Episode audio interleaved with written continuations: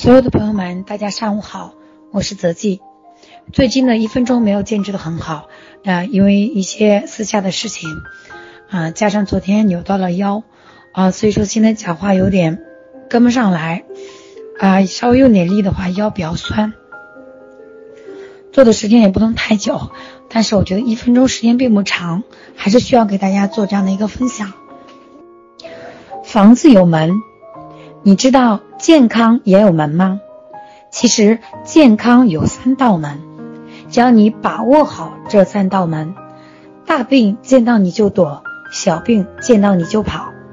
你想知道是哪三道神奇的门吗？把好健康三道门，观念能救三代人。西医有西医的作用，中医有中医的作用，健康有健康的作用。他们每一个都管着不同的门。西医是救死扶伤，管快死不行的人，所以技术最好，需要高科技。他们是站在太平间的门口，不让我们进太平间的。对于急性病的一个控制。中医和健康是站在医院的门口，不让我们进医院的。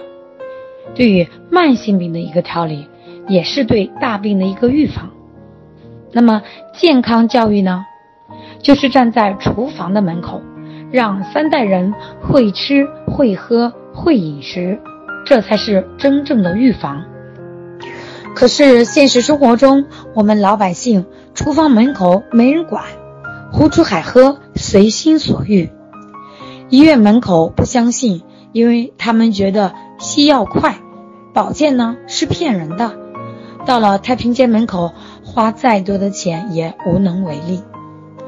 不同的职业管着不同的门口，所以不要拿这些职业互相来对比，不要拿中医和西医比，也不要拿健康跟医疗去对比。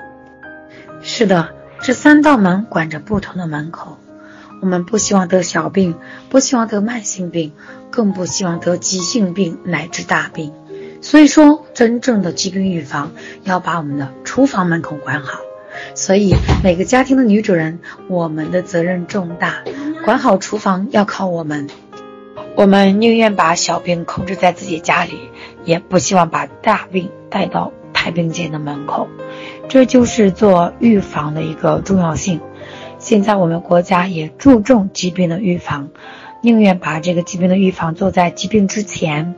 啊，如果是疾病之后，现在很多人因病致贫，不仅仅是经济上的压力，也会拖垮了整个家庭的生活质量。啊，同时我们的身体也煎熬着各种病痛，身体无法忍受。所以说，我们一定要把第一步做好，健康的第一步一定是会吃、会喝、会饮食。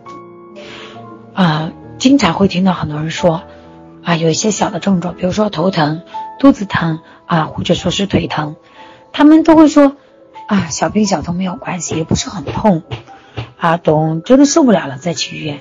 其实这个思维，大家觉得对吗？我觉得这个顺序完全是反了。正是因为小病小痛，我们才要加以啊去重视，它才不会长大，才不会。到去医院的地步，去太平间门口的地步，所以说预防一定是从小的症状、小病开始的，而不是等它大了才值得我们重视。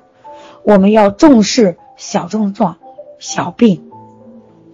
如果当我们疾病已经发生到不可逆反的这个地步的时候，我们再去重视，已经来不及了。所以，我们老百姓一直有一个误区。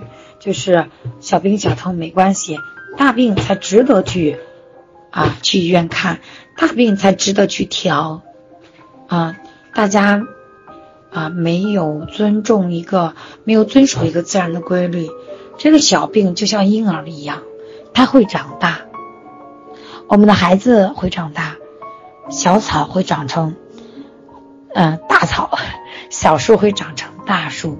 我们忽略了这个规律的发生，所以说，啊，很多人认为大病是突然来的，啊，他根本就不知道。就我给大家举个例子，比如说癌症，它可能是从炎症发展过来的，心脏病可能是从高血压，可能是从啊你身体的一个小小的垃圾毒素发展来的。当我们不明白这个规律的时候，就胡吃海喝，觉得小的没问题，反正小的我们时间久了可能它就没了，长大的时候再管你。但真的有的时候，时间一旦流过去，就再也不复返。有的时候，伤害一旦造成了，伤疤永远在那里，去不掉的，甚至这个伤口永远无法愈合。所以说，在我们日常生活当中，就像两个人相处一样，可能平常一点口角没有关系，但是十年呢，二十年呢，如果经常相互去伤害，这个伤口就无法愈合。所以说，现在的离婚率这么高呀。我觉得这句话也可以用在，啊，今天的一分钟上面。勿以善小而不为，勿以恶小而为之。大家不要认为这个小病小痛一个小恶没有关系，你就继续胡吃海喝，你继续去做这样的一个恶，后期真的当它发展大的时候，你都不知不觉，它怎么突然就来了。所以说，希望很多的朋友们能够注重小问题。我们要小问题，用一些小的代价来做调理，而不是用，而不是等到这个疾病长大了，用生命付出代价。好了，今天就和大家分享到这里。如果还有不明白的地方，大家可以关注我的公众账号“杨泽记”，木易杨，恩泽的泽，百年大计的计，进行咨询留言。最后，感谢大家的收听，我们下期节目再见。